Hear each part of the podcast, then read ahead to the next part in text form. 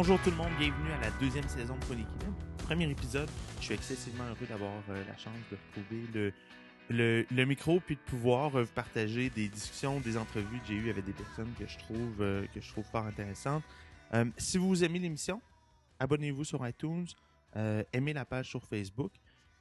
puis également, si vous aimez vraiment l'émission, j'ai également rajouté un petit onglet où vous pouvez aller faire un don, un don récurrent de 5, 15 ou 30 dollars il y en a déjà quelques-uns d'entre vous euh, euh, qui l'avaient fait et, je l'apprécie énormément. Euh, avant de vous parler de l'émission d'aujourd'hui, je voulais, je voulais vous glisser un petit mot sur ce qui se passe actuellement au Québec avec Uber. Vous savez, moi, c'est un, thème qui me tient à cœur. c'est un thème qui, a été relativement récurrent dans les émissions, dans les émissions de la saison dernière. Puis ça donne qu'aujourd'hui, le, 7 septembre, la journée de la diffusion de l'émission, ben, Uber euh, doit, euh, doit en fait cesser ses activités au Québec. Euh, puis ce que, je, ce que je trouve vraiment dommage en fait, bon, première des choses, évidemment, comme utilisateur du service, je trouve ça je trouve ça plate.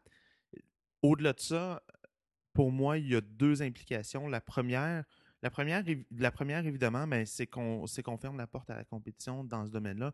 En tout cas, du moins, si on la ferme, on la ferme temporairement. Puis ça, ben, ça, malheureusement, comme dans le cas de plusieurs, euh, plusieurs situations politiques où est-ce qu'on est qu'on fait face à des groupes d'intérêt très, très, très, très, j'aurais envie de dire, très, très forts, très organisés. Pas que les chauffeurs de taxi soient dans des positions excessivement privilégiées, mais du moins, il, semble qu'il se trouve. Euh, euh, il semble du moins que le gouvernement est, euh, penché fortement à la faveur, non seulement le gouvernement, mais également, mais également la, mairie de Montréal. Donc, et au final, c'est le consommateur qui, qui, en parle le plus possible. Puis moi, ça me désole qu'au Québec, on ait souvent le réflexe de, de comment dire, de se tourner vers l'État pour trouver une solution pour trouver une solution qu'on aimerait avoir, comme un modèle de taxi. Comme si on regarde actuellement, ben, Théo Taxi est probablement l'option qui, est, qui est préférée par le ministre des en tout cas du moins par l'ancien ministre des Transports, Jean Daou, mais même par le gouvernement actuel. puis ils semblent vouloir prendre la décision eux-mêmes, plutôt eux-mêmes, dis-je, plutôt que de plutôt que de laisser ça entre les mains, plutôt que de laisser ça entre les mains des consommateurs finalement. Puis ça devrait être les consommateurs qui choisissent dans un monde idéal. Je comprends qu'il y a toute la notion de, de permis de taxi, mais malgré tout, ça n'empêche pas le fait que euh, qu'au final, c'est les consommateurs qui sont en mesure de choisir eux-mêmes ce qui leur convient le mieux. Le deuxième point pour lequel c'est pour lequel pardon, c'est dommage que euh, du moins c'est désolant, même j'ai envie de dire que, que, que Uber, mais puis, puis j'utilise Uber ici comme le modèle, non pas comme l'entreprise ça pourrait être Lyft, ça pourrait être, euh, ça pourrait être la nouvelle plateforme de Google, qui d'ailleurs, d'ailleurs, moi, j'ai aucun doute que ce modèle-là va revenir, va revenir euh, au Québec, va revenir à Montréal en force parce que les plus grandes entreprises du monde se tournent vers ces modèles-là actuellement. Euh, si ce n'est, comme je, comme je mentionnais, Google, Facebook en ont parlé. Il y, a, une entreprise chinoise également de très, très grande envergure. C'est inévitable. C'est inévitable que le gouvernement que, vont, vont, devoir trouver une façon de faire de la place pour ça. Donc, et, mais le deuxième point, c'est qu'à court et moyen terme, ça envoie le message que Montréal, euh, on est ouvert à l'innovation, mais seulement, mais seulement dans des paramètres très, très, très, très, très précis. On est ouvert aux nouvelles entreprises, aux, nouveaux formats, mais dans, des, mais dans des paramètres très, très, très précis également.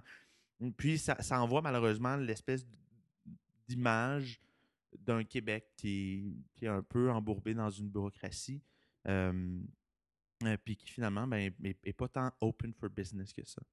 Euh, puis dans ce sens-là, ben, j'espère que j'espère que les gouvernements, j'espère que euh, j'espère que la ville de Québec également, parce qu'il semble que l'administration de la ville de Québec ait un, une plus grande ouverture à ce modèle-là. J'espère que les j'espère que les gens qui sont favorables au modèle vont savoir se faire entendre, puis que les gouvernements vont savoir agir de manière de manière plus rapide. Par ailleurs, j'ai pas de commandite de Uber, juste que vous sachiez. J'ai pas de commandite tout court. Euh, je vous parlais de au début. Si jamais vous avez des idées ou vous avez entendu parler d'entreprises qui sont, euh, sont intéressées à commanditer, euh, faites-moi le savoir, envoyez-moi un message sur la page de l'émission. Je suis très, très, très intéressé à en parler pour justement aider à faire croître, à, faire croître cette émission-là, puis rejoindre le plus grand nombre de personnes possible. Donc, voici, c'était mon aparté. Je vais, je vais commencer à vous parler un petit peu plus comme ça directement, tout, en laissant, tout, en, tout en laissant les entrevues prendre la, majorité de la place. J'ai eu l'immense plaisir de recevoir, en fait, chez moi, dans mon salon, dans ma salle à manger, de là où je vous parle actuellement, j'ai reçu Maxime Bernier qui est venu. une excellente discussion. Je, dois vous dire mon opinion de lui. c'est. Ben, ben, en fait, Maxime Bernier, je trouve que quand on. Quand on, quand on regarde comment les médias nous envoient son image, particulièrement à Montréal, moi, je suis pas, moi, je suis dans ce cercle-là. On, a une image d'un gars de droite qui, peut être un petit peu caricaturé à l'occasion. Puis en fait, je trouve que ça rend. Après l'avoir rencontré, après avoir eu une discussion de, près de 50 minutes, je pense que ça a duré 55 minutes, euh, ça ne lui rend pas euh, du tout, du tout justice. J'ai vraiment beaucoup apprécié. Premièrement, le fait qu'il soit évidemment prêté au jeu. Euh, mais, mais, mais, également, j'ai rencontré quelqu'un de qui j'ai trouvé c'était un, une, personne de vision, une personne de valeur. Puis en politique, c'est de plus en plus rare aujourd'hui. Euh, les personnes qui me viennent en tête, évidemment, ben, bon, il, va y avoir des personnes très à gauche au Québec, mais il y, a, quelque chose d'un petit peu. il, y a, quelque chose d'un petit peu Ron Paul-esque au sens où euh, il y a une vision très, très précise, très, très claire. Mais évidemment, c'est la source canadienne, donc beaucoup plus modérée.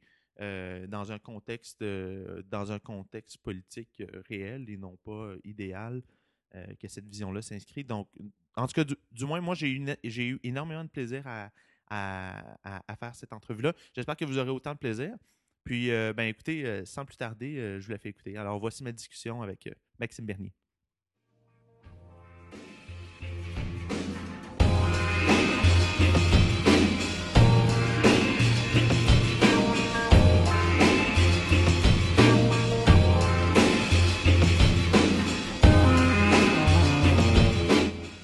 Élu pour la première fois en 2007, mon invité d'aujourd'hui a depuis, et même un petit peu avant, été une figure de proue pour le mouvement politique axé autour de la liberté et de la responsabilité individuelle. Après avoir été réélu pour une quatrième fois la dernière élection, mon invité d'aujourd'hui croit avoir ce qu'il faut pour amener son parti, le Parti conservateur du Canada, au pouvoir à la prochaine élection. J'ai le plaisir de recevoir aujourd'hui Maxime Bernier. Maxime Bernier, c'est un plaisir de vous recevoir à Point d'équilibre. Merci, merci de l'invitation. Ben, c'est un plaisir pour moi aussi. Ben, merci beaucoup de l'avoir accepté. en fait, c'est une petite opération, mais, euh, on, a, on a beaucoup d'ambition, donc euh, donc c'est un c'est un très grand plaisir de recevoir un politicien euh, avec autant d'influence comme ça ici à l'émission. C'est vraiment un plaisir. On, on, en a discuté un petit peu tantôt avant de commencer à enregistrer. donc plus de prospérité. Mhm.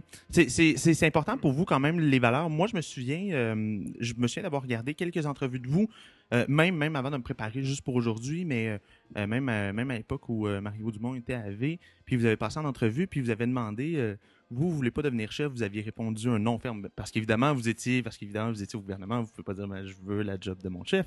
Mais, puis, puis. La porte n'était pas ouverte à Ben, évidemment, c'est certain. Mais je me, je me souviens après ça de vous avoir entendu à Radio-Canada, c'était très intéressant comme clip. Vous aviez mentionné que vous n'étiez jamais intéressé à devenir chef. Mais évidemment, je comprends, on est en politique, puis bon, euh, il, y a un, y, a un contexte. Mais, mais qu'est-ce qui s'est passé pour que finalement vous décidiez que la chefferie, c'était quelque chose qui vous intéressait? Mais premièrement, l'opportunité s'est présentée. Oui. Il euh, faut dire que je suis bien heureux, bien fier d'avoir pu travailler euh, sous le leadership de Stephen Harper.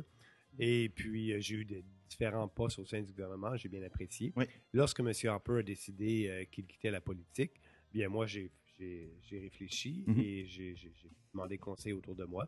Ça a été long comme réflexion?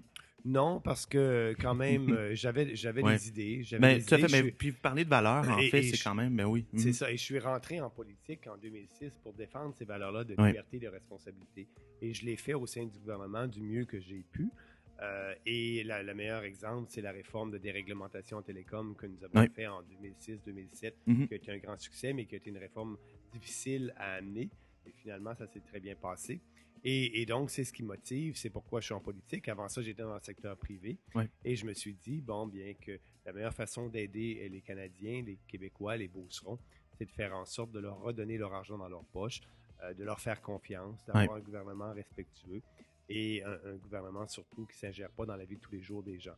Et c'est ce que je, c'est ce que je défendais dans les, au sein du gouvernement, c'est ce que je défendais dans le caucus.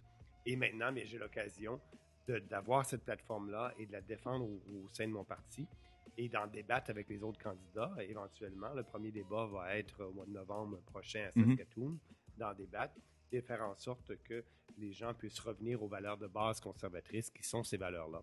Et ça, ça, me motive beaucoup. Puis euh, c'est pour ça que j'ai décidé de faire la course. Et je pense qu'en 2019, nous allons avoir de bonnes chances euh, de revenir au gouvernement.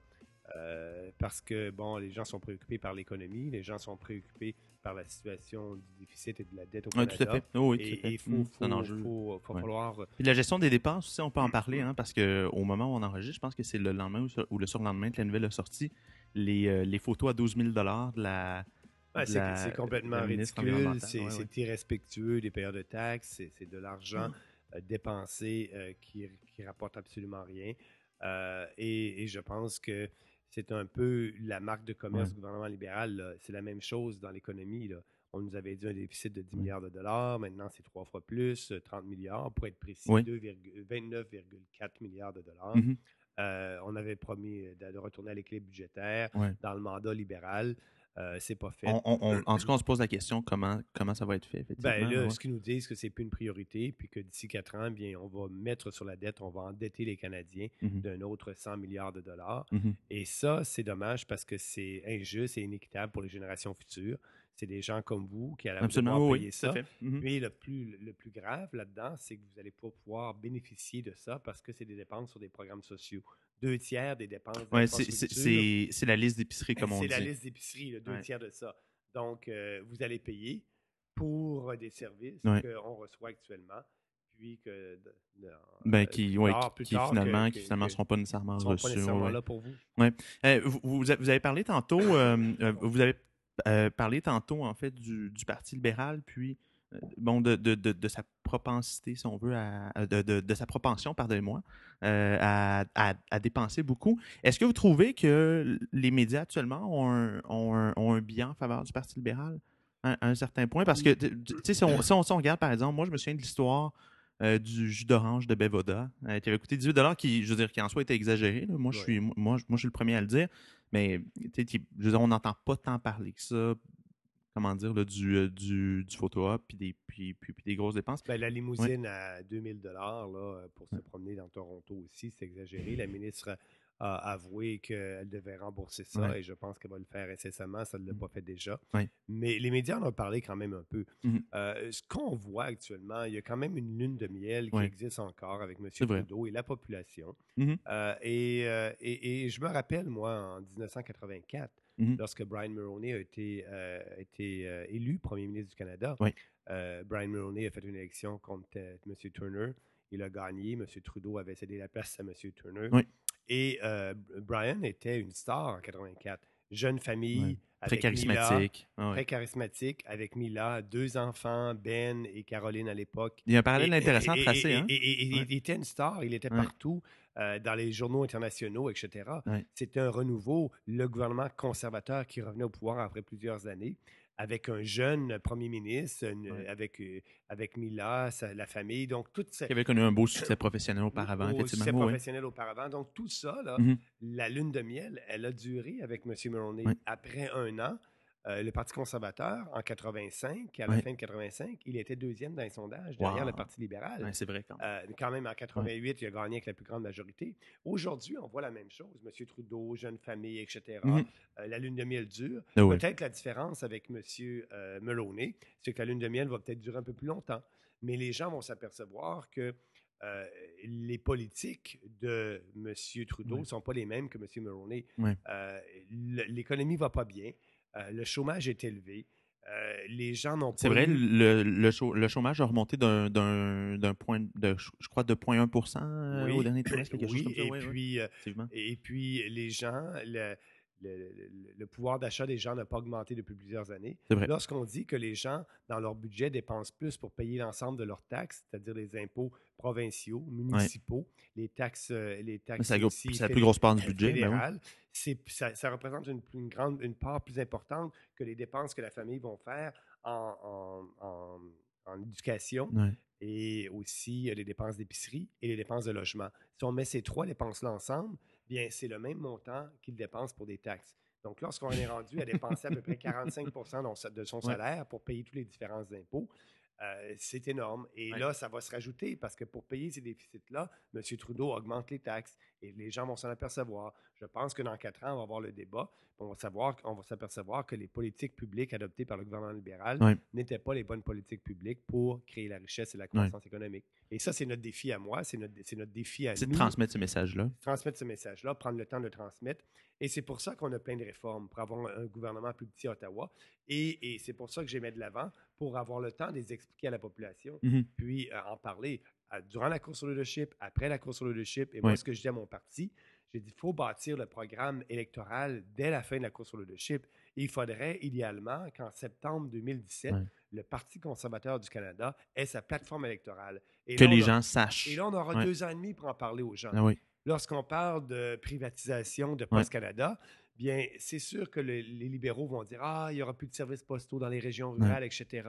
Ça peut affecter la population, mm-hmm. mais ça va nous prendre du temps pour répondre à ces allégations-là fausses. Puis ça, fait, puis ça fait une opposition aussi plus constructive à un certain point. Si c'est un programme électoral, ben, tu peux dire ben, voici, au lieu, euh, supposons que le gouvernement a une alternative, ben, parce que souvent, les oppositions ont tendance à ont, tendance à critiquer tout ce qui bouge, mais à, pas nécessairement proposer grand-chose. C'est le rôle de l'opposition aussi, mais, mais à un certain point, avoir une base électorale ou une plateforme électorale comme celle-là, ça fait également une opposition plus constructive aussi. Oui, parce que mm. c'est bien, vous avez raison. En l'opposition, ça le dit, on est dans l'opposition, on s'oppose aux politiques gouvernementales il faut s'opposer de façon intelligente. C'est ce qu'on fait. Mhm. et, on s'oppose sur des raisons de principe, des raisons de valeur, des raisons de politique qui sont inefficaces puis qui, qui, entraînent la pauvreté. Mhm. Et on va le démontrer. Puis, euh, OK, on s'oppose au déficit, on s'oppose, mais il faut proposer quelque chose. Ce qu'on mhm. propose, c'est budget équilibré, gouvernement responsable, baisser les taxes et les impôts des citoyens. On est revenu à l'équilibre budgétaire, nous les conservateurs, euh, au début de l'année. Et, tout juste avant l'élection, oui, effectivement. Tout juste avant l'élection. Mhm. Et euh, on a travaillé fort pour ce faire, mais on ne l'a pas fait sur le dos des provinces, on ne l'a pas fait sur le dos des contribuables canadiens, on le fait en regardant dans nos mhm. propres cours, en coupant nos propres dépenses. Je suis, je suis, curieux euh, de vous entendre là-dessus. Je ne voulais pas vous amener là-dessus tout de suite, mais, mais vous m'ouvrez la porte euh, puis je suis conscient, vous êtes un politicien fédéral, vous ne voulez pas trop vous mêler de, ce qui se passe au Québec ou dans d'autres provinces, mais quand on regarde la façon dont les coupes sont faites au Québec actuellement pour, pour arriver aussi à un, déficit zéro finalement, euh, est-ce que vous voyez du mérite dans la méthode dont, dont il y arrive actuellement? Parce que c'est parce que c'est quand même si on, compare les deux façons de faire, les libéraux au Québec actuellement ont une tendance à couper un petit peu plus dans les services. On voit par exemple, il y a eu des économies de bout de chandelle de 50 000 dans des magazines, de, de 2-3 millions de dollars euh, dans des services, euh, par exemple, pour les gens atteints de toxicomanie, des choses comme ça. Est-ce que, est que, vous, est que vous êtes plus critique de la façon de faire Bien, bien, je suis plus critique sur un point de vue philosophique. C'est que les libéraux provinciaux, pour arriver à l'équilibre budgétaire, ce qu'ils ont fait, ils ont monté les taxes et les impôts. 80 mm-hmm. de leurs résultats vient de là. Et nous, ce qu'on a fait à Ottawa, on ne les a pas augmentés. On a coupé dans nos dépenses de façon responsable. Moi, j'étais ministre du tourisme. Et lorsque M. Monsieur, euh, Harper nous a dit, je pense parler à Mulroney tantôt, M. Harper nous a dit il faut revenir avec les budgétaires et faites l'effort dans vos ministères. Bien, moi, j'ai dû couper 20% du budget du ministre du tourisme au Canada. Et on le fait. Euh, et la Commission canadienne du tourisme qui s'occupe de la publicité, qui fait de la publicité à l'étranger pour attirer les touristes étrangers ici. Puis on a coupé le budget. Mais savez-vous quoi? Ils ont été plus efficaces. Euh, le budget, c'est un budget de fonctionnement. Et euh, la Commission canadienne du tourisme n'a pas coupé dans la publicité directement à l'étranger pour attirer les touristes. Et il y a eu plus de touristes après ces coupures-là qui sont venus au Canada qu'il y en avait avant. Vous allez me dire, l'effet n'est pas direct. Vous avez raison, parce que le dollar canadien et tout ça qui joue en ligne de Plusieurs enjeux, effectivement, mais, mais ça ça n'empêche pas que j'étais fier, puis je l'ai expliqué aux gens du tourisme qu'on doit couper. Puis on le fait parce qu'après tout, aussi, les gens de l'industrie du tourisme sont des payeurs de taxes. C'est eux, eux, qui ils payent des impôts de par l'impôt des entreprises et de l'impôt des particuliers. Fait que j'ai réussi à leur, vendre la réforme difficile, puis, euh, et mon gouvernement le fait. Donc, la philosophie est différente. On a un déficit, notre réflexe, c'était pas d'augmenter les taxes et les impôts, mais le gouvernement du Québec, les deux dernières années, ça a été ça le réflexe. Effectivement, la, la, fiscalité est devenue plus contraignante. Est, devenue plus contraignante. Puis, bon, ils ont peut-être coupé quelques services, Mais moi, je pense qu'il faudrait peut-être plus regarder à l'interne. Et lorsqu'au Québec, on dit qu'il y a le double de fonctionnaires pour gérer l'État québécois qu'il y en a en Ontario, euh, il y a, des questions hein. Ben, effectivement. Puis moi, moi, je suis, moi, je suis de l'école de pensée. Même, même quand on regarde des cas, par exemple, ça, le, le, parallèle que je trace, si on regarde à pas, on, on, commençait à, à, à, produire leur propre microprocesseur. Puis, vous allez voir où je m'en vais avec ça, mais en fait, euh, ils ont décidé pour développer la puce qu'ils allaient se donner à peu près deux à trois fois moins de ressources que leurs compétiteurs comme Nvidia et Intel. Puis ils sont arrivés à un processus, euh, puis ils sont arrivés à un résultat très très intéressant. Puis ce que ça parle pour moi de ça, c'est que des organisations en situation de stress ont tendance à être beaucoup plus efficaces puis plus créatives. L'ingéniosité humaine, effectivement, vous avez raison. Lorsqu'on est poussé puis qu'on doit trouver d'autres façons et penser, comme on dit souvent l'expression, hors euh, du, hors, de, out of the box, euh, oui. En, anglais, oui, qu'on doit penser de nouvelles situations et changer notre façon de penser. Puis on arrive. Moi, c'est pour ça que j'ai confiance aux individus. Je pense que les individus savent mieux que nous qu'est-ce qui est bon pour eux. Mm-hmm. Et, c'est pour ça que je veux donner plus de liberté aux individus. vous, vous, tendez à, rejeter, à, rejeter cette étiquette-là, mais est-ce que vous considérez comme euh, libertarien? Ben, moi, ce que je dis, je suis un conservateur qui croit en la liberté. Euh, et, la liberté est une valeur conservatrice, mais est une valeur mais, pardon, universelle aussi. Philosophiquement, vous êtes conservateur? Oui, je suis conservateur. Mm-hmm. Être conservateur, et, oui, la liberté, pour, atteindre, pour atteindre mm-hmm. plus de liberté, bien, il faut un État plus petit. Et, quand je dis je crois aux individus, Bien, je l'ai déjà dit. Mm-hmm. Euh, je pense que euh, le projet de loi d'aide à mourir à Ottawa, euh, finalement, bon, bien, c'est un fait dans la société. Les gens doivent décider ça avec leur médecin. La, question de l'avortement, j'ai toujours dit que je suis pour le statu quo. Je ne suis pas prêt à rouvrir ça. Mm-hmm. la question de la marijuana, j'ai toujours dit que, bon, bien, euh, M. Mmh. Trudeau va présenter un projet de loi. Je suis en faveur de la légalisation. Est-ce que je vais voter pour ou contre le projet de loi? On ça va, dépendre comment il on va, attendre de le voir puis de le lire. Mais, mais oui, la liberté, c'est ça aussi.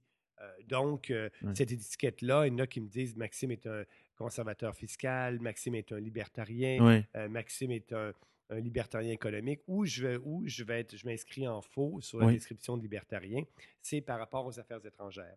Euh, si vous êtes un Oui, c'est une question effectivement qui me venait en tête parce que si on regarde, pour que, pour que les gens comprennent, parce que pas tout le monde est. moi, je suis, moi, je suis un ex-libertarien, mm-hmm. donc, donc les gens. Euh, les gens qui m'écoutent le savent déjà un peu, mais, mais si on regarde beaucoup de libertariens, notamment aux États-unis, le, le type, c'est Ron, Paul, euh, qui euh, oui, c'est ça. Ben, en fait, ça qui prend un désengagement, une, intervention beaucoup plus. Ben, ben, en fait, certains parlent d'isolationnisme, d'autres parlent en fait d'un désengagement. Effectivement. Oui, c'est ça, effectivement. C'est ça. Ron Paul, sa politique extérieure, c'est non-intervention. Les États-Unis n'ont pas d'affaire à avoir euh, plusieurs bases militaires dans plein de pays. Et c'est surtout ça, surtout que leur, leur, budget de défense est, est, très énorme. Et lui dit bien. C'est la moitié du budget mondial. Il faut, faut couper ce budget-là. On n'est pas à être le gendarme mondial. On n'a pas à, essayer d'être des nation builders. Euh, et donc, euh, c'est la, politique étrangère d'un vrai libertarien, c'est de non-interventionniste. Euh, et, la, politique étrangère que je propose et que le Parti conservateur propose, c'est oui, on a un rôle à jouer. On a un rôle à jouer dans les organismes internationaux, à l'OTAN, à l'ONU. Mm-hmm. Et le Canada a une place et on, doit la prendre. Mais on doit la prendre selon nos moyens. Et c'est ce qu'on fait. Effectivement, oui, il ne faut, pas faire semblant d'être. Euh, c'est ça. et, donc, ce que je dis, c'est que euh, je ne peux être un vrai libertarien parce que les affaires étrangères, contrairement aux, libertariens, je pense que le Canada a un rôle à jouer et ne doit pas se désengager sur la scène mm-hmm. mondiale. Euh, mais au point de vue économique, oui, je crois à la liberté économique et je crois à un rôle de l'État plus mm-hmm. limité. Oui, c'est intéressant aussi. puis je veux, je veux pas engager une discussion sur ce thème-là, mais, mais en fait, juste pour faire le tour de la boucle sur les libertariens, il y a, il y a, un, il y a un autre enjeu qui tend à être aussi assez litigieux, c'est toute la question de l'avortement. C'est une question qui divise beaucoup, particulièrement aux États-Unis. Euh, mais, mais, effectivement, les libertariens ne sont pas euh, tous euh, de la même espèce. Oui, c'est pour ça que je me définis, je suis dans le Parti conservateur, je suis un conservateur, puis si vous voulez en rajouter un peu plus, je suis un conservateur qui croit à la liberté, je suis un conservateur qui n'a pas peur d'amener de, des positions de principe, et, et, et, je dis ce que je pense, j'aime être authentique, et je pense que les gens l'apprécient. Effectivement vous avez quand même une vision, euh, j'ai envie de dire radicalement différente pour le Canada, parce que si on regarde les institutions qui sont en place actuellement, il y en a plusieurs, euh, il y en a plusieurs desquelles vous voulez vous départir, notamment, euh, notamment tout ce qui touche à la gestion de l'offre. Parlez-moi un peu de votre, de votre vision sur cet enjeu-là. Bon, la gestion de l'offre, il faut bien le dire pour les gens qui vous parlent, c'est un système euh, de cartel au Canada qui existe. Le Canada est le seul pays au monde à avoir ça. Mm-hmm. C'est-à-dire que les producteurs de lait, les producteurs d'œufs et les producteurs de volailles euh, fixent le niveau de production pour la consommation canadienne et fixent le prix aussi. Euh, exemple, euh, cette année, la Commission canadienne du lait a augmenté le prix du lait en janvier de 2% et ils ont augmenté encore le prix du lait industriel en juillet d'un autre 2,25 mhm. Ce n'est pas le marché qui détermine le prix avec l'offre et la demande, c'est vraiment fixé par les producteurs. Donc, c'est un système de cartel, un cartel légal. Mhm. et, à cause de ça, bien, on fixe le prix artificiellement élevé au Canada. C'est plus du double dans certains produits. Je pense aux œufs, je pense à la volaille et au lait que les consommateurs canadiens paient pour ça. Mhm. Ça représente 2,6 milliards de dollars qu'on paie en trop euh, qui est plus élevé que le prix mondial pour ces produits-là. Partout à travers le monde actuellement. c'est les familles d'ailleurs hein, qui le payent euh, sur, l'épicerie, mais oui, ben, ben, Vous avez raison de dire, ça frappe plus durement les familles à bas revenus mhm. parce que le budget d'épicerie est plus important. La part de leurs revenus qu'ils mettent pour leur épicerie est plus important que les familles à, à, grands revenus. Mhm. Et, et, c'est des matières premières, il faut le dire, c'est des biens essentiels, les œufs, le lait et le poulet. Donc, ça a un effet encore plus régressif donc, c'est une subvention que les familles à faible revenu donnent aux producteurs laitiers, aux producteurs de poulet et aux producteurs d'eau au Canada. Donc, si on veut défendre les consommateurs et les Canadiens, les 35 millions de Canadiens, il faut absolument abolir ce système-là et avoir un système de libre marché, puisque c'est l'exception en agriculture. Les, les, les, producteurs sous gestion de l'offre représentent seulement 10 de l'ensemble des producteurs agricoles au Canada. 90 des producteurs agricoles euh, œuvrent dans un libre mm-hmm. marché. Donc oui, je suis pro-consommateur, je défends 35 millions de Canadiens, je ne défends pas le cartel de l'UPA qui représente 19 000 mhm. personnes. Je suis, je suis curieux politiquement, ok, parce que c'est une situation dans laquelle, euh, d'un point de vue économique, on parle généralement de bénéfices concentrés et de, euh, et de coûts diffus. C'est un exemple parfait. C'est ça. C'est le meilleur exemple qu'on donne euh, souvent dans un cours d'économie comment vous allez faire politiquement pour faire face à, nous? Parce que, parce que les gens en agriculture sont, sont bien organisés, c'est serré. Ah, même, euh, même si on regarde dans votre comté de boss, euh, il y, a, eu, y a eu beaucoup de gens qui. Ben, en fait, beaucoup de gens. Oui, des manifestations. Oui, oui, tout, à fait. Effectivement, comment, comment est-ce que vous allez faire pour mobiliser? Parce que ça, parce qu'effectivement, je veux dire, il n'y a personne qui va descendre dans la rue pour se plaindre du fait qu'ils payent leur pain de lait 50 cents de plus. Même si au bout de l'année, ça, fait, ça fait un 300-400 de plus. Oui, ça fait entre 4 et 500 de plus euh, euh, par année. Euh, vous avez raison. Les gens, les gens sont occupés, ils doivent travailler, ils doivent se lever le matin pour gagner leur vie, travailler fort, travailler mm-hmm. dur. et ils payent des achats d'impôts. ça, c'est un autre impôt déguisé.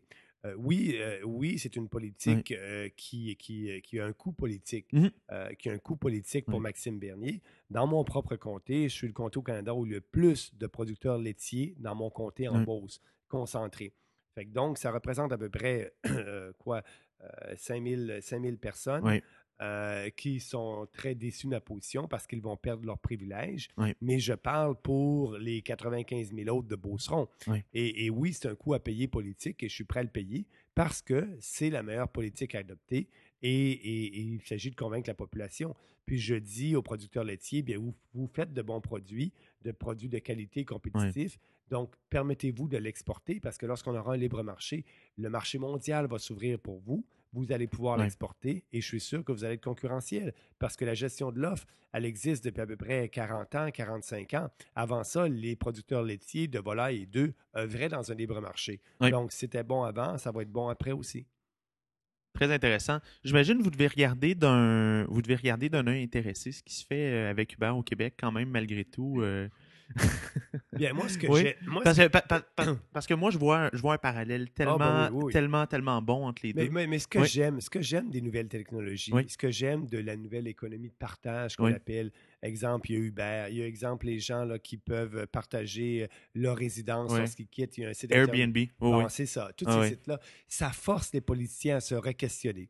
Euh, exemple, on, on, le fait, le re-questionnement à Ottawa avec Netflix. Il y a une taxe maintenant que les euh, les, euh, les, gens de l'industrie et des télécommunications doivent payer, les télédiffuseurs, une taxe qui, qui paye pour ça, qui va dans un fonds, mais Netflix ne paie pas cette taxe-là. Donc, mm. c'est inéquitable. Il y a une concurrence inéquitable. Ma position, je l'ai exprimée, on, devrait, on ne devrait pas taxer Netflix euh, et on ne devrait pas taxer non plus les télédiffuseurs. Donc, être équitable avec tout le monde. Ce que ça fait, cette économie de partage-là, ça pousse les politiciens à se questionner et re-questionner de vieilles réglementations si vous revenez sur Uber, bien ça, c'est la liberté. Et, je pense qu'effectivement, le cartel du taxi à Montréal, c'est un cartel aussi. On donne des permis à des gens qui le payent cher pour avoir un monopole mhm. et ils fixent le prix. Donc, il faut abolir ça, il faut permettre une liberté. Je suis déçu qu'à Montréal, on ne permette pas cette concurrence-là. Et, c'est ce qu'on devrait faire. C'est la même logique que dans le secteur laitier. Oui, ouais, tout à fait. Euh, euh, poursuivez, pardon. Ben, c'est la même logique que dans le secteur laitier. C'est qu'on devrait permettre, oui, mais moi, en tant que politicien fédéral, je ne peux rien faire pour ça. Bien évidemment, non, non, non, tout à fait. Non, mais, je, mais, mais, plutôt, en fait, c'est une question de cerner comment pense Maxime Bernier. Ben, c'est ça, comment pense. Moi, je peux dire à vos gens qui nous écoutent, si vous voulez savoir sur une politique, quelle va être la position de Maxime Bernier, ben, vous posez une seule question. Est-ce que l'effet de la politique va faire en sorte qu'il y a plus de gouvernements dans votre vie qui vont intervenir ou il y a moins de gouvernements dans votre vie qui vont intervenir? Est-ce que le fait de cette politique-là va vous donner plus de liberté individuelle ou mhm. moins de liberté individuelle? Ma position va toujours être vers la tendance de moins de gouvernements et plus de liberté. Mhm. C'est comme ça que j'analyse les dossiers à Ottawa. Des fois, je vais réussir à aller au maximum et, de déréglementer complètement et de permettre 100% de liberté mais des fois, on ne sera pas capable, puis c'est normal, on va y aller étape par étape. Évidemment, oui, il faut, être étapiste. Mais, le, mais le but, c'est d'avoir plus de liberté, de croire aux gens et d'avoir confiance aux individus. Parce que la plupart du temps, souvent, le problème, c'est le gouvernement, c'est pas les gens. Oui, particulièrement dans le cas mmh. du euh, dans le cas d'Uber, où les taxis, c'est probablement le euh, ou, en fait, pardon, où les permis, c'est probablement le plus le plus gros mot qui affecte les chauffeurs de taxi, c'est un, c'est un, un fléau. Puis je me demande, je me demande quel genre de leadership on va avoir à faire personnellement. Moi, je suis, moi, je suis très frustré comme, comme personne de ma, comme personne de ma génération de voir que les gouvernements actuellement sont, sont plutôt défavorables à l'arrivée. Moi, personnellement, Uber, je, veux dire que qui perce ou qui perce pas au Québec, ça ne ça, ça change pas grand-chose pour moi. Euh, mais ce que je veux avoir, moi, c'est la compétition puis avoir le choix. Et puis, puis, puis d'avoir, d'avoir des politiciens de deux générations avant, comme Jacques Daou. D'ailleurs, je suis content qu'il soit parti de son poste là, pour, pour un paquet de raisons. mais, euh, mais, euh, mais, mais pour moi, d'avoir des politiciens qui n'auront pas à vivre avec les conséquences de ces, de ces actions-là. On, on, on, parlait tantôt d'équité intergénérationnelle. Pour moi, ça tombe tellement là-dedans. C'est tellement un bel exemple de me faire dire par Denis Coderre euh, comment je dois prendre un taxi. C'est absurde pour moi. Euh, je vais, on, va se relancer dans, dans une question peut-être un peu plus, un, petit peu plus réelle politique ou un, petit, Peu plus, euh, un, petit peu plus électorale. L'Ouest, en fait, dans l'histoire des 40, 50 dernières années, puis vous me corrigerez si je me trompe, mais n'a jamais élu un premier ministre qui venait du Québec. Euh, Brian, Brian Mulroney. Brian Mulroney, mais sauf que, ben, plutôt en fait, mais sans le Québec. Si on, ça, ça, on regarde parce que Brian Mulroney avait quand même une grosse base au Québec. Ah, il y a une 57 députés. Oui, exactement. non, non, c'est ça, tout à fait. Oui, mais, mais, effectivement. Donc, mais, mais si on regarde actuellement, les conservateurs sont populaires dans la région de Québec, sont populaires dans votre région à vous. Mais, mais c'est pas comparable, par exemple, à, à, Brian. à, Brian Mulroney ou encore à ce que les libéraux ont actuellement. Euh, est-ce que, est que vous, euh, plutôt, en fait, comment, comment est-ce que vous comptez euh, pour revenir au pouvoir, il faut effectivement avoir plus de députés au Québec. Vous avez absolument raison. On est 12 actuellement. On était 5, on est parti, on est parti de 5, on est maintenant 12. Euh, et, pour moi, c'est un minimum. Euh, pour moi, il faut avoir plus de députés. Et je vois qu'il y a une opportunité qui se trouve là, dans quatre ans. Premièrement, le Bloc québécois ne sera plus un concurrent comme il était. On a changé la loi de financement des partis politiques. Mhm. Et maintenant, bien, ce n'est pas l'État qui finance les partis politiques. Les partis politiques doivent aller chercher le financement chez les gens et faire leur démarche eux-mêmes. Je pense que c'est très bon, très sain. Mhm. Parce que si quelqu'un veut financer un parti, il va regarder les politiques et il va pouvoir décider qui, qui veut financer. Donc, on a changé cette loi-là. Donc, le Bloc québécois actuellement euh, euh, a moins de moyens qu'il avait dans l'ancien système parce qu'il doit se débattre pour ramasser ses fonds, comme nous, on le fait les conservateurs et les libéraux. Euh, ils n'ont pas de chef actuellement et ils parlent de souveraineté. Je pense que les, Québécois. Oui, c'est un enjeu. Les Québécois, non, ne sont pas là. Donc, à la prochaine campagne électorale, pour moi, la compétition ne sera pas le Bloc québécois. Le NPD, Le NPD n'a pas le chef. Ils ont de fortes chances d'avoir un chef qui ne vient pas du Québec. M. Molker est un très bon chef pour eux, très, très euh, charismatique, très engagé. Vous avez une bonne relation avec lui? Oui, je ne partage pas son point de vue. Non, non, tout à fait. on, est, on est complètement opposés. Mais, c'est un, ancien fan de l'Institut économique de Montréal. Ben oui, effectivement. oui, il y a, plusieurs années. Type et tout ça. Oui. Et puis, je pense que le NPD va avoir de la misère dans les prochaines élections euh, avec le nouveau chef. Euh, il risque d'avoir quelqu'un de très radical. Ça, on voit comment ça s'est passé pour lui à son dernier congrès. C'est les, les radicaux qui l'ont sorti. Vous avez absolument raison. Donc, le NPD va se radicaliser. Et je pense que les Québécois vont s'en apercevoir. Donc, il va rester quoi? Euh, la glace va être ouverte pour deux joueurs. C'est le Parti libéral et nous. Et ça va être à nous. Surtout si je deviens chef du Québec. du, Québec. chef, chef du Parti conservateur du, Canada. Oui, et, être, et être et être visible être un chef québécois, un chef québécois, être visible au Québec. Euh, je pense que ça va aider. Et d'ailleurs, les, gens au Canada anglais, c'est ce qu'ils aiment. Ils disent Maxime, c'est l'Albertin du Québec. C'est un gars du Québec, mais c'est un gars comme nous parce qu'il prône des vraies valeurs conservatrices et il n'a pas peur des prôner. Donc, je suis populaire dans l'Ouest et je suis au Québec. Puis, oui, ça va être un défi, mais je pense que l'opportunité est là. Et vous avez raison de dire que si on veut regagner le pouvoir, euh, il va falloir avoir plus de députés du Québec. C'est un fait mhm. indéniable. Bien, tout à fait. Puis également, si on veut, euh, en tout cas, si vous voulez éventuellement aussi avoir une base conservatrice au Québec qui, qui, se nourrisse, comme on regarde particulièrement, je veux dire, les, libéraux étaient dans une position assez difficile après, euh, ben, en fait, après l'élection de quoi, de 2011-2012. Euh, mais il y avait quand même, ils ont, toujours une base militante importante au Québec, en Ontario. J'imagine que ça va faire partie de vos défis également. Ah, oui, oui. Si les gens de mon parti euh, votent pour Maxime Bernier pour chef du Parti conservateur, la pression qu'ils mettent sur moi, c'est de m'assurer qu'il y ait plus de députés du Québec. Donc, je vais avoir une pression et je vais faire comme, comme je fais toujours, je vais être présent et puis je vais me promener partout au travers du Canada, mais aussi au Québec pour s'assurer d'avoir un de bons candidats et, d'être compétitif mmh dans toutes les régions du Québec à la prochaine campagne. Parce que si on regarde même à, même à mmh Montréal, c'est probablement un des, un des mystères percés pour les conservateurs parce qu'il y a eu d'excellents candidats si on regarde dans l'ouest de l'île.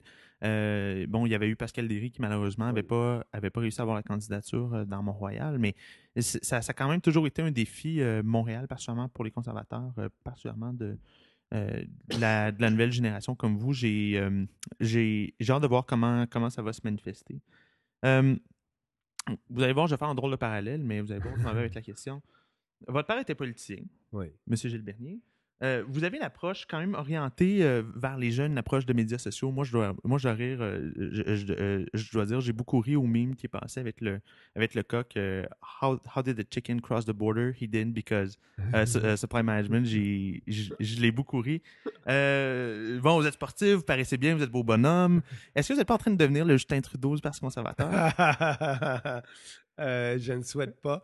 Je ne souhaite pas. C'est un chic mmh. type, euh, Justin, mais, euh, mais les politiques qu'il prône, c'est des politiques plutôt socialistes et, c'est pas ça que je veux. Non, non, mais Mais, mais, mais, mais, euh, je le prends. je, le prends bien. Moi, ce que je souhaite, effectivement, c'est de continuer à être moi-même. je, suis un politicien de terrain. Vous avez parlé de mon père tout d'abord. Mon père, c'est un, homme qui était visible, disponible et accessible pour les Beaucerons.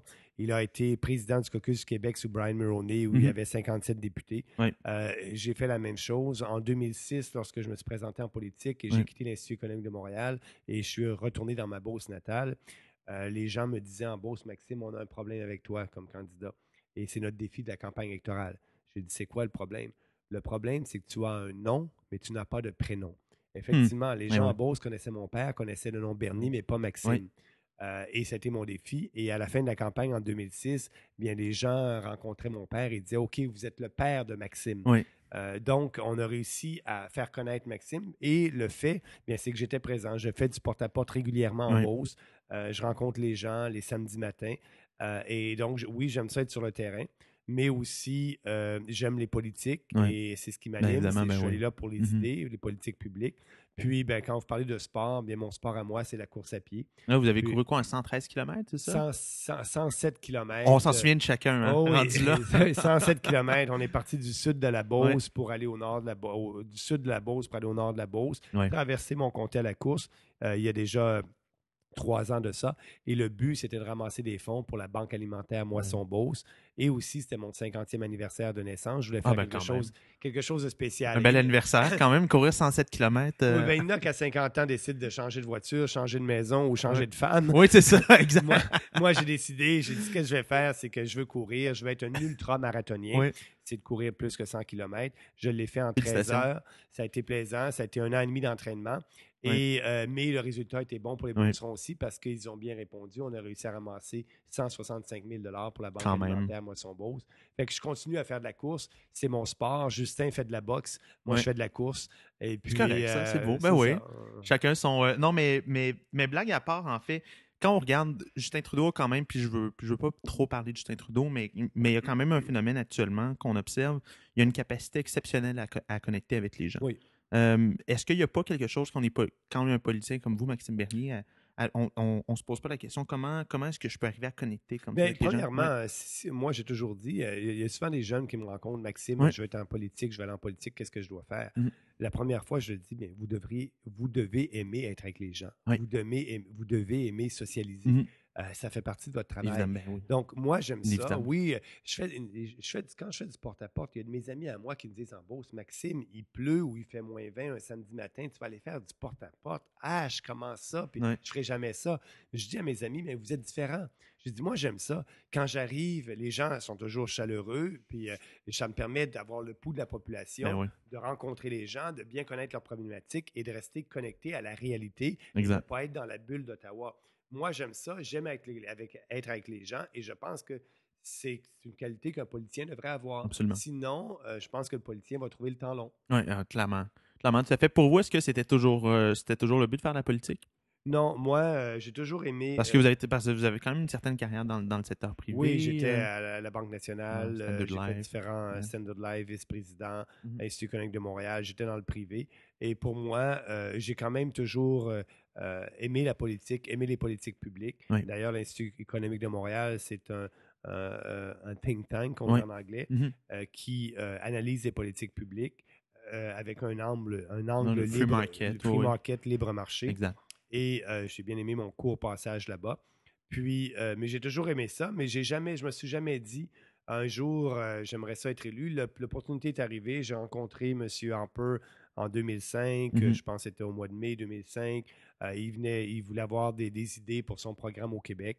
Euh, j'ai soupé avec lui et puis je lui avais dit écoutez, c'est bien simple. Dites aux Québécois que vous allez baisser leurs taxes et leurs impôts et que vous allez respecter la Constitution canadienne et pas l'interférence dans les champs de compétences provinciales. Il a aimé ça. C'est ce qu'il a fait. Il a fait un discours là-dessus. Ça fait partie de la plateforme. Et après, c'est ce qu'on a fait. On a baissé les taxes. on a respecté la Constitution. Il n'y a pas eu de chicane constitutionnelle sous Harper. Et après ça, bien, il m'a dit, bien, pourquoi pas te présenter? Euh, l'opportunité était là, puis euh, ben je suis allé en Beauce. On se le fait demander. Ben Ça pourrait être intéressant. Puis les gens de la Beauce euh, m'ont dit. Vous ont appuyé. Et, ben oui. et là, bien, ça a commencé. Puis je suis bien heureux de ma décision. Ben, je présume. si, on, si on fait un petit retour sur les années Harper, vous, vous en parliez tantôt, ils cherchaient une stratégie pour le Québec. Qu'est-ce qui, selon vous, a fait en sorte que ça n'a pas connecté, que ça n'a pas cliqué autant que ça aurait dû? Bien, premièrement, ça a quand même bien cliqué. On a été pendant neuf ans au pouvoir, mm-hmm. euh, deux gouvernements minoritaires, un gouvernement majoritaire, euh, et, dans des situations difficiles avec la pire crise économique mondiale. Le Canada s'en est bien sorti. On a fait des bonnes choses. À la fin, je pense, les Canadiens n'ont pas rejeté euh, euh, le programme du gouvernement conservateur, puis le, notre plateforme électorale. Ils ont voulu, ils ont voté contre la perception de la personnalité du premier ministre. Ils ont voté pour un changement. Et, et, euh, ça, a été le, ça, a été le cas. Jason Kenney, d'ailleurs, en a parlé hein, lors, lors de la soirée électorale. Il avait mentionné notamment l'espèce d'incapacité à, à, générer une, connexion ou, des communications qui étaient, euh, euh, qui étaient euh, ou du moins qui semblaient authentiques. Est-ce que, est que quand on fait le post-mortem, le, le post-mortem, pardon, c'est pas un enjeu quand même qui revient? Bien, premièrement, euh, on a, le, parti a fait le post-mortem à, la dernière convention à Vancouver. Euh, au mois de mai ou juin? Au, mois de mai dernier, mhm. les, les, gens du parti ont fait des consultations à travers le Canada avec nos bénévoles qui nous ont aidés dans tous les comtés. Ils sont arrivés avec un rapport, rapport en public, les journalistes étaient présents. Et le constat a été qu'on a fait des erreurs en campagne électorale, des erreurs de politique. Euh, et, et, il y avait aussi ce vent de changement-là qu'on a pu, arrêter.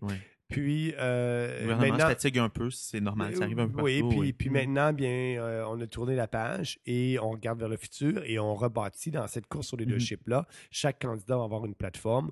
Moi, j'ai bien hâte de débattre avec les autres candidats sur la plateforme que je présente. Puis, euh, d'ici à chaque deux, trois semaines, j'arrive avec une nouvelle politique basée sur les quatre principes que Oui. je parlais tout à l'heure. Puis, je vais être prêt à débattre. Et après ça, le parti va décider de sa nouvelle plateforme électorale, sa nouvelle orientation Mhm. Pour la prochaine élection en 2019. Excellent. Des enjeux qui sont euh, quand même dans l'air du temps, notamment la place des femmes en politique. Je peux déjà présumer de votre position, j'imagine un, un, un quota de femmes entre 40 et 60% comme ça s'est discuté au Parti libéral. Je présumerais que vous êtes, vous êtes opposé à une Ah, position bien comme oui, celle-là. Oui. Je pense qu'on n'a pas besoin de quotas. Euh, euh, Mais euh, donc, donc, à ce moment-là, comment est-ce qu'on fait pour favoriser l'in- l'inclusion des femmes en politique? Parce que on, parle souvent de compétences, mais on a déjà mis des hommes incompétents ministres, puis il y a un paquet de femmes compétentes qui, ont, qui ont- qui ont ben, jamais ben, été c'est ministres. ça, c'est ça. Ouais, oui. Moi, moi, moi, ce que je dis, c'est que c'est la compétence d'abord. Mhm. Et euh, il y a plein de femmes compétentes. Et, et donc, c'est les inciter. La première chose à faire, c'est d'inciter les femmes à se présenter, à être candidates. Nous, au Parti conservateur, on va respecter la démocratie locale. Oui. On n'imposera pas le chef, n'impose pas ses candidats. Oui. Donc, s'il y a deux personnes qui veulent se présenter candidats du Parti conservateur dans un comté, il, aura, il y aura une convention Oui. et ça sera les membres qui iront là et qui voteront pour quel candidat. Si euh, c'est une femme puis un homme, puis les gens de la base décident que c'est la femme, tant mieux. S'ils décident que c'est l'homme, tant mieux aussi. C'est la démocratie qui a été, qui a été à ce moment-là exécutée et réalisée. Donc, Donc, euh, moi- vous êtes, vous êtes satisfait actuellement avec la place que les femmes ont en politique? Bien, moi, ce que j'aimerais, c'est qu'il y ait plus de femmes. Non, ça, je dirais pas ça. J'aimerais ça qu'il y ait plus de femmes qui s'impliquent, plus de femmes qui, qu'on ait des Oui. candidates femmes. Oui.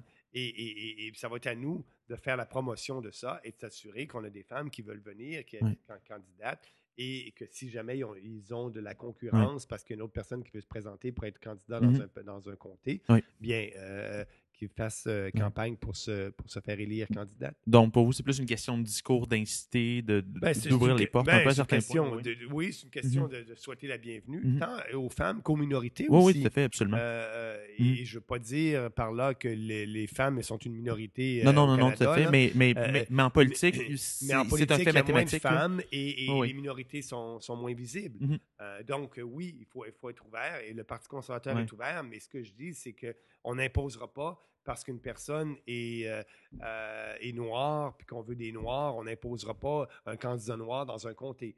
Non, les gens vont décider à la base, mais Mhm. on va inciter un candidat noir, une femme, un homme, on va les inciter à se présenter. Mouvement grassroots. Oui. Euh, il me reste quelques questions. Non, on, Euh, on a plaisir, ab- ab- ab- absolument, c'est une, discussion fascinante. Je, suis, je, je suis très content de vous avoir. Euh, je, suis, je, suis, euh, je suis curieux de vous entendre. Pierre-Carl Pelado a, a démissionné, euh, a démissionné au printemps dernier, en fait, pour des, pour des raisons familiales.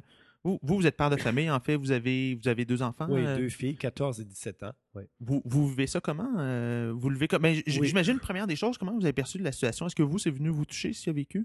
Bien, euh, c'est difficile pour M. Pelado, puis je peux le comprendre, parce que moi, lorsque je suis rentré en politique en 2006, mes filles étaient beaucoup plus jeunes Mhm. et, euh, et, et je suis divorcé. Donc, j'avais mes filles et j'ai encore mes filles un week-end sur deux. Euh, et je m'arrangeais. L'important pour moi, Oui. c'est de prioriser dans l'agenda. Je pouvais prioriser dans l'agenda. Mon premier rôle était mon rôle de papa. Oui. Et les gens en Beauce le savaient. Un week-end sur deux, je n'étais pas en Beauce. J'étais à Montréal parce que mes filles demeurent à Montréal avec leur mère. J'étais à Montréal avec mes filles et les, les Beaucerons le comprenaient très bien. Donc, euh, oui, je pense que j'ai bien assimilé ça dans mon agenda Mhm. et, et planifié parce qu'il y a tellement d'opportunités si tu ne mets pas les priorités. Et ma première priorité, c'était mes filles. Ma deuxième priorité, mes électeurs Beaucerons. Oui. Et ma troisième priorité, c'était mon rôle que j'avais au gouvernement en tant que ministre ou député. Euh, et donc, ça s'est bien fait. Euh, mais je comprends M. Pelado parce que les enfants sont, sont très jeunes puis euh, vécu des moments difficiles. Oui. Et je- si euh, pour lui, Mhm. Euh, il a mis ses, ses priorités, je, pense, ses je, pense, je aux bonnes places. Probablement que les priorités étaient dans le même, et- étaient dans le même ordre que vous, mais euh, on imagine que ça peut avoir eu des, des impacts différents dans sa situation. Euh, Puis, c'est- puis oui. moi, effectivement, euh, aussi, il y a une question de, de, de, de vie privée là-dessus aussi. Euh, mes filles, euh, les gens savent, les Beaucerons, que j'ai deux filles, Mhm. 14 et 17 ans, qui Oui. sont, vont à l'école ici à Montréal. mais, mais je garde, c'est moi le politicien. C'est moi qui est dans les médias, etc. Il y a eu un peu de politique spectacle quand même à un certain point à ce niveau-là. Puis même si on regarde avec avec la famille Trudeau. Puis c'est pas une critique, mais, mais le choix que vous avez fait est, définitivement différent. Oui, mon choix est différent. Moi, c'est moi le politicien, c'est moi qui est de l'avant, et ça depuis 2006. Et, et, je veux que mes filles aient leur vie à elles. Euh, la, la, seule fois où euh, mes filles étaient avec moi dans un événement, c'est parce qu'ils voulaient. Et puis, euh, moi et mon ex-femme, on a décidé de, que ça fonctionnait. C'est lorsque j'ai fait mon 106 km. J'avais, j'avais, Je m'étais euh, entraîné pendant un an et demi. C'est important pour moi. C'était un gros défi. Ah, puis c'était votre fête en plus. Oui, oui. Puis les, filles voulaient venir. Ils ont couru les 5-6 km avec moi à différents moments. Et ils étaient présents. Il y avait mm-hmm. plusieurs médias. Et à ce moment-là, bien, on a, on a, vu mes filles, puis c'était correct. Génial. Euh, je peux pas vous laisser je, peux pas vous laisser partir sans vous entendre parler un petit peu de politique américaine. comment comment vous regardez ça? Ici de vos yeux de peut-être de futur premier ministre du Canada Comment euh, comment vous voyez ça Oui? Bien, premièrement, euh, j'aime et j'aime pas la question parce que je ne veux pas m'ingérer dans, les, affaires d'un autre pays. Mais ce que je vois, en gros, ce que, ce que j'aime pas. Vous avez un côté non-interventionniste un petit peu plus fort que ce que vous disiez quand même. Euh, c'est bien, c'est bien dit. Euh, ce que en, gros, ce que, ce que j'aime pas, c'est la montée du protectionnisme. Il y a une montée du protectionnisme aux États-Unis qui vient des deux candidats aussi. Là. Euh, lorsque l'économie va mal, il y a une tendance chez les politiciens de fermer les frontières. Et, et, et c'est pas ça. Ça ne crée pas la richesse. Le Canada a été bâti par des entrepreneurs et des Canadiens qui ont pu exporter leur expertise, exporter leurs produits. Il n'y avait pas de barrière tarifaire il y a 149 ans et on a, on a pu bâtir ce pays-là. Et c'est pour ça qu'on a signé 51 ententes de libre-échange avec 50, 51 avec c'est pour ça qu'on a des ententes de libre-échange avec 51 pays actuellement. Mm-hmm. Une belle réalisation du gouvernement en peu et qui permet aux entreprises de vendre leurs produits, de créer la richesse. Là, on regarde les Américains, il y a un problème, il y a un taux de chômage élevé aux États-Unis et le premier réflexe, c'est de fermer les barrières. Mais ça, c'est l'ensemble des consommateurs américains qui paient le prix. Ils vont payer des produits plus chers, ils ont moins accès. Puis les travailleurs américains également vont payer le prix. Là. Bien oui. Donc, c'est jamais bon, ça, le protectionnisme. Il faut lutter contre ça. Euh, Brian Mulroney l'a bien fait en 1988 dans l'entente de libre-échange. C'est un débat important. Les gens ont voté pour oui, il faut exporter. Depuis ce temps-là, ça a été un grand succès. Ça a permis euh, que le Canada puisse se développer encore plus. Et donc, ça, ça m'inquiète, la montée du protectionnisme aux, États-Unis et aussi ailleurs dans le monde. Et, mais les Américains vont décider de leur politique intérieure comme mm-hmm. ils le veulent. Puis, euh, c'est le rôle du gouvernement du Canada de traiter avec l'élu qui sera Évidemment, ben choisi par les Américains et de faire valoir notre point de vue pour conserver l'entente de libre-échange qu'on a avec les États-Unis, mm-hmm. faire valoir ce point de vue-là. Moi, si je suis élu euh, chef du parti, euh, c'est certain que je vais travailler euh, en tant que chef de l'opposition officielle pour m'assurer que euh, ce discours-là soit entendu aux États-Unis mm-hmm. de liberté, d'ouverture et non pas de fermeture, euh, surtout les échanges commerciaux entre le Canada et les États-Unis.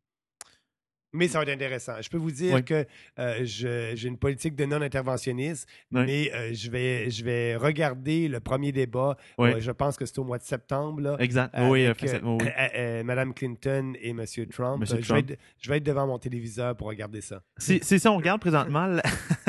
oui, je, pense, je pense que beaucoup d'entre nous vont l'être, puis, puis une inquiétude. Une, ben, en tout cas, du moins, je pense que beaucoup de Canadiens sont quand même comment dire, sont, sont assez inquiets quand même de voir que Donald Trump est, est, relativement populaire parce que c'est probablement celui qui est le plus fermé au, au, libre-échange.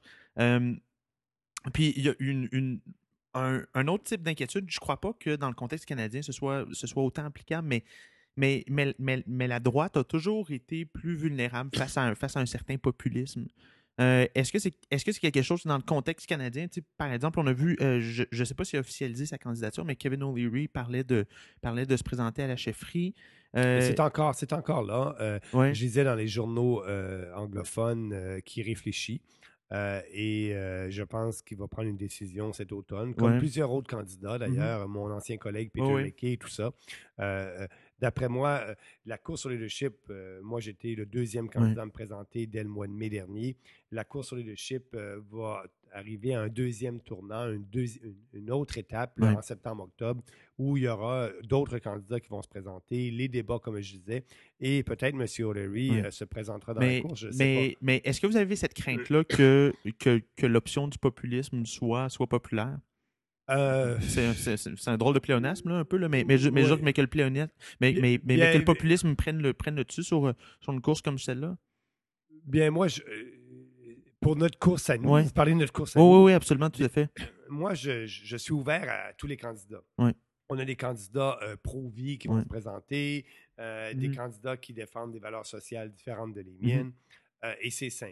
Donc, qu'on arrive avec des valeurs très populistes, euh, il y aura le débat, mais je crois en la sagesse populaire aussi. Euh, donc, euh, vous ne pensez pas à ce moment-là que ce ben, soit. Ben, je ne pense pas que ça Je ne pense pas que ça soit comme, comme aux États-Unis. Oui. on est différent, on fait de la politique de façon différente. Et, je pense que c'est un vrai débat. Vous parlez de sagesse, effectivement. Les, Canadiens, de manière générale, on est, on est un petit peu plus tempérés on est un petit peu plus tempéré sur, euh, sur un paquet d'enjeux, effectivement. Puis, euh, on, a fait des grands débats. Il faut dire qu'au Canada, on a fait des grands débats de façon civilisée. On parle aux deux référendums sur euh, la souveraineté ou la séparation du Québec. Mm-hmm. écoutez, ça, s'est bien fait, ça a été dur, et ça a été des débats, des familles se sont déchirées idéologiquement, mm-hmm. mais on passe à autre chose. Et moi, je suis, je suis prêt à faire des débats sur des idées mais, euh, mais je suis un Canadien, je suis fier d'être Canadien et je mhm. veux que cette constitution-là soit respectée. C'est pour ça que mes idées vont en sens de, oui, un rôle du gouvernement fédéral, mais le rôle doit être en ligne avec euh, ce que les pères de la Confédération voulaient que le Canada soit. Excellent. Très, très clair, euh, Maxime Bernier. Je vous remercie beaucoup d'avoir participé à l'émission. votre site web, maximebernier.com, c'est ça? Oui, c'est ça. Les gens peuvent aller voir sur mon site mhm. les idées que j'ai parlé. Vous allez voir sous la rubrique politique, il y a mhm. plusieurs idées. Euh, aussi, ce que j'aimerais que les gens puissent faire, c'est aller voir, s'enregistrer sur le site. Comme ça, ils vont recevoir mes courriels, ils vont recevoir mon, information mhm. et, ne pas hésiter. Euh, et si des gens veulent donner, bien, il y a un petit bouton euh, donation, ils sont bienvenus. Mais le plus important pour moi, c'est que les gens puissent s'informer mhm. et après ça, bien, devenir membre du Parti conservateur s'ils ne le sont pas, parce que c'est seulement les membres qui peuvent voter et ils peuvent devenir membres sur mon site en les voir, en, allant voir mon site. Ils peuvent devenir membres du parti, c'est 15 pour un an. Et là, ça va leur donner l'opportunité de pouvoir voter pour le prochain chef du Parti conservateur du Canada. J'espère que leur choix soit orienté vers moi. Excellent. On vous le souhaite, Maxime Bernier. Bonne chance dans votre course. Merci beaucoup d'avoir euh, accepté l'invitation d'être passé ici. Puis, euh, on garde des nouvelles. Merci. À plus tard. À plus tard.